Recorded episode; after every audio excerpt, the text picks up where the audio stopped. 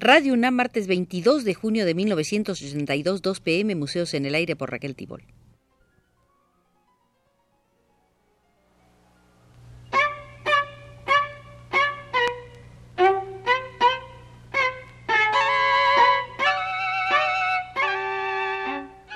Museos en el Aire.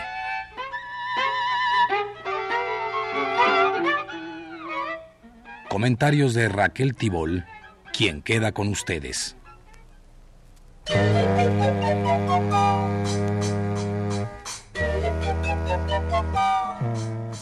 Si ustedes están de acuerdo, hoy haremos una segunda visita al Museo del Arte Colombiano.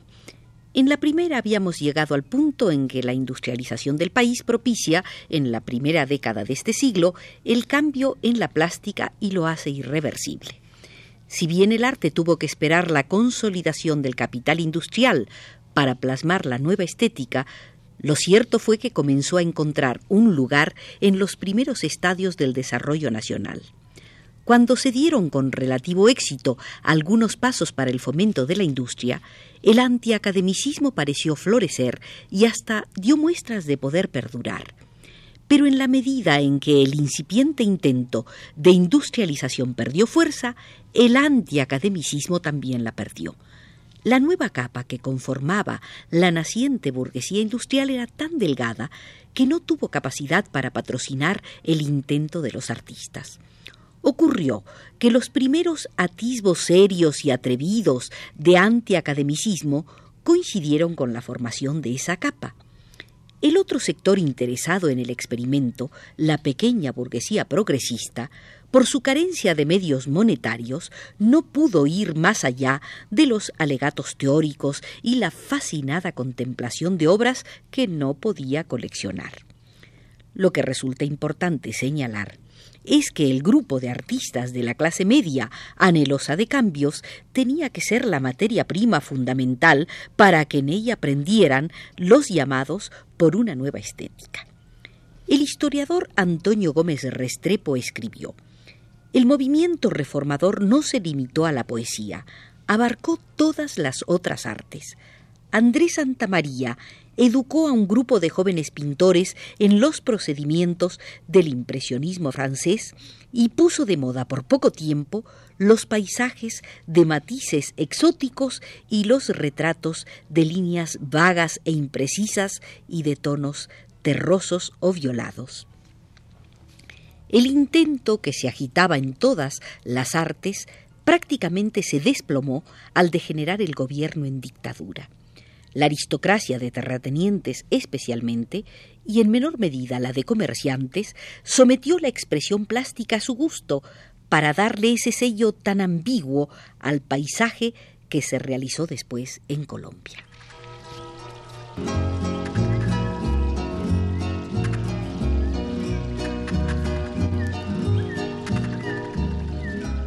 La primera gran exposición colectiva de pintura en el siglo XX en Colombia se abrió al público el 15 de mayo de 1904 y fue su animador el artista Andrés Santamaría.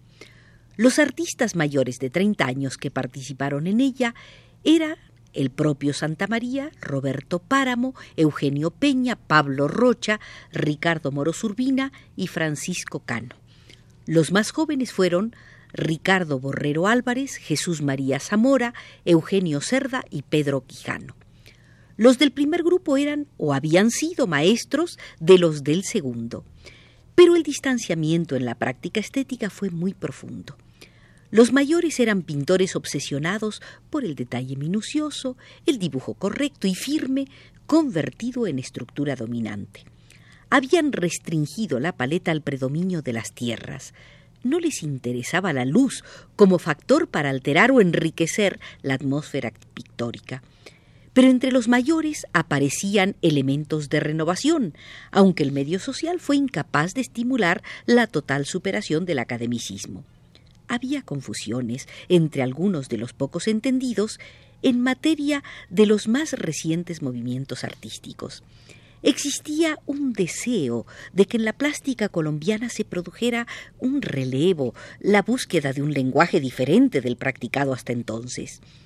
La polémica que se desató en los medios intelectuales de Bogotá por las audacias antiacademicistas de Andrés Santamaría, hay que entenderlas como un esguince que permitió vislumbrar los enfrentamientos que se sucederían a lo largo de muchos años más en pro y en contra de una nueva cultura.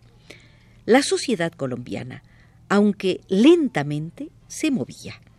La aristocracia se permitió un coqueteo con el artista y después lo rechazó. Salvo excepciones muy contadas, entre sus exponentes verdaderamente cultos, la aristocracia no se hizo retratar por Santa María y desdeñó adquirir sus cuadros. Santa María regresó a Europa, donde pasara gran parte de su juventud con los cuadros que había traído de allí y los que ejecutó durante el tiempo que pasó en Colombia. Solo hay que descontar los que repartió entre familiares y amigos y unos pocos que le compró el gobierno. Ser un gran burgués no le consiguió el respaldo entusiasmado, incondicional o apoteósico de su propia clase. Fue en Colombia donde Santa María inició el proceso de despegue hacia su pintura personal. Sus obras de 1908 en adelante significaron un planteamiento absolutamente nuevo dentro de la restringida plástica colombiana.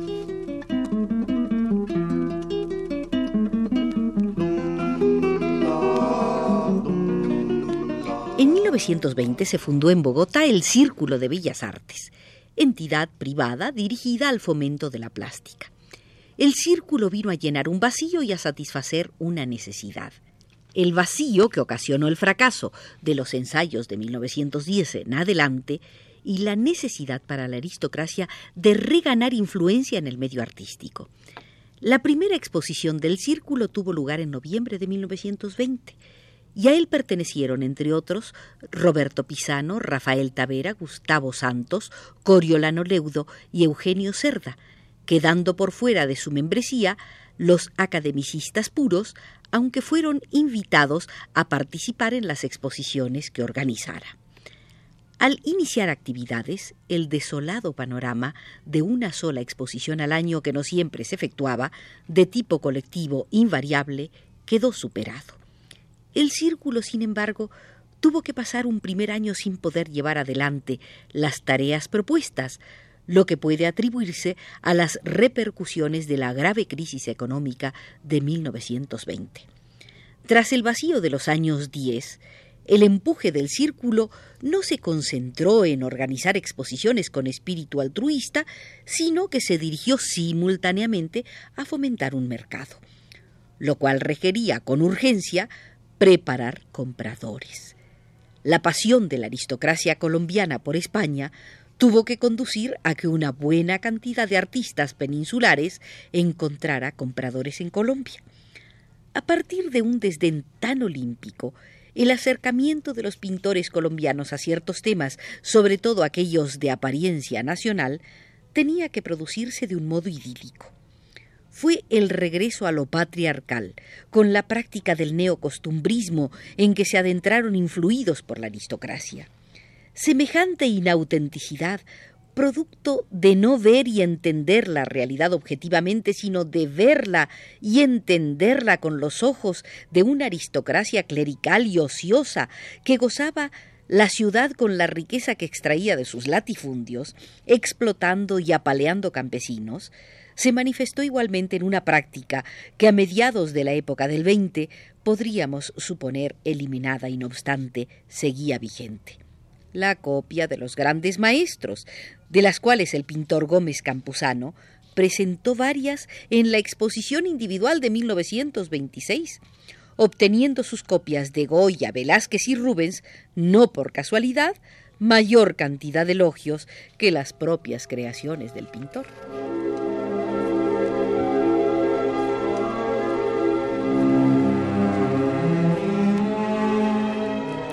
El auge artístico del período que se inició con la fundación del Círculo, auge en cantidad y no en calidad, fue consecuencia del esplendor que gozó el mercado internacional del café, esplendor provocado por la terminación de la Primera Guerra Mundial y los pedidos de compra colocados por las potencias que participaron en el conflicto, al fin y al cabo, clientes importantes de Colombia.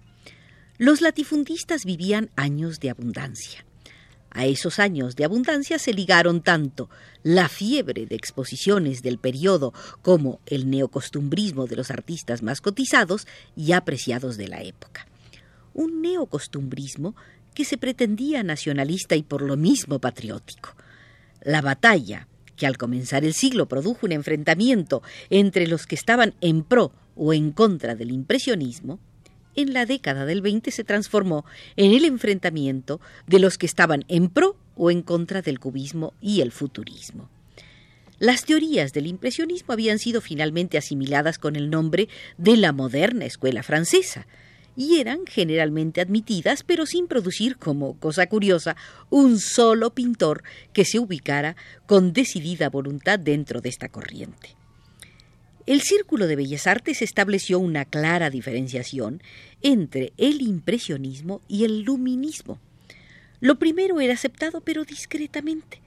Lo segundo, en cambio, era señalado sin ninguna reticencia como la modalidad que se podía seguir sin caer en ociosos excesos.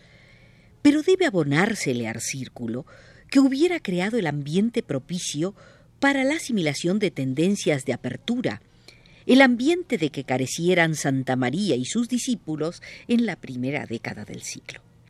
En 1924, nueve pintores jóvenes, desconocidos en su mayor parte, le dijeron no al neocostumbrismo y se organizaron en el Centro de Bellas Artes.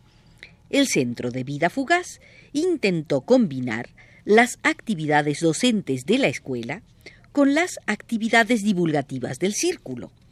De la primera era un desprendimiento ocasionado por la expulsión de un profesor altamente estimado por sus discípulos, expulsión que sirvió de pretexto para que éstos lo siguieran y fundaran un taller que se apartara de las rígidas prácticas academizantes. La primera y única exposición del centro, realizada en octubre de 1924, contó con las obras de Pedro Nel Gómez, José Domingo Rodríguez, Eladio Vélez, Manuel Niño, Cecilia Pérez, León Cano, Adolfo Samper, Félix María Atálora y Efraín Martínez.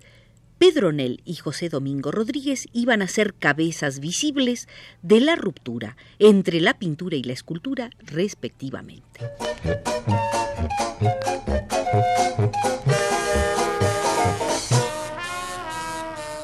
El programa del centro lo sintetizó Germán Arciniegas en el discurso inaugural de la exposición. Es preciso que sepáis que aquí todo rasgo nuevo, todo intento para apartarse de las cosas vulgares y de los caminos comunes, todo deseo de liberación no es hijo de un capricho pueril, ni ha surgido de las voluptuosidades de un snobismo. El aporte teórico de Arciniegas comenzaba a la defensiva, lo que era absolutamente necesario en un medio social manipulado por el círculo que no entendía ni quería entender los lenguajes nuevos que lo tomaban por asalto. Palmo a palmo, agregó Germán Arciniegas, se le arrebató al mundo y al prejuicio un rincón desde donde libremente pudiera contemplarse el sol, antes de trazar estas pinturas y modelar estos yesos y de elaborar estos dibujos.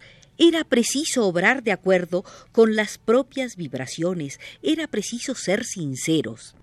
Y en las escuelas clásicas no hay sinceridad, porque el clásico no pone a nivel sus concepciones con su propia alma, sino con la opinión o con la teoría de otro, con algo que está fuera de la conciencia personal se había pasado a la ofensiva y se acusaba al neocostumbrismo patrocinado por el círculo de ser impersonal, de no indagar por cuenta propia la posibilidad de otros planteamientos, de estancarse en definitiva. La nueva generación de artistas había dicho basta y se lanzaba a la aventura de buscar y encontrar lenguajes de ruptura. Un viraje comenzaba a producirse, ya que la figura humana iba a ser el tema casi único se dejaba de mirar el paisaje solitario desde la distancia y se le comenzaba a mirar de cerca, sin olvidar la actividad del hombre en el espacio. Pero el centro careció de dinámica y de arrojo, por lo que pronto se disolvió en el más oscuro silencio. Pero aún así, el Centro de Bellas Artes se constituyó en la flecha que señalaba la aparición de una nueva era en la plástica colombiana.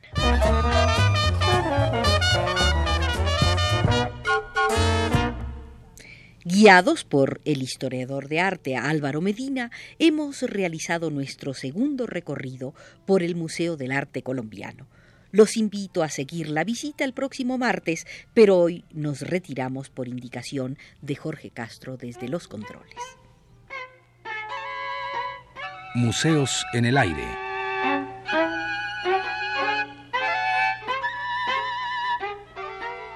Comentarios de Raquel Tibol.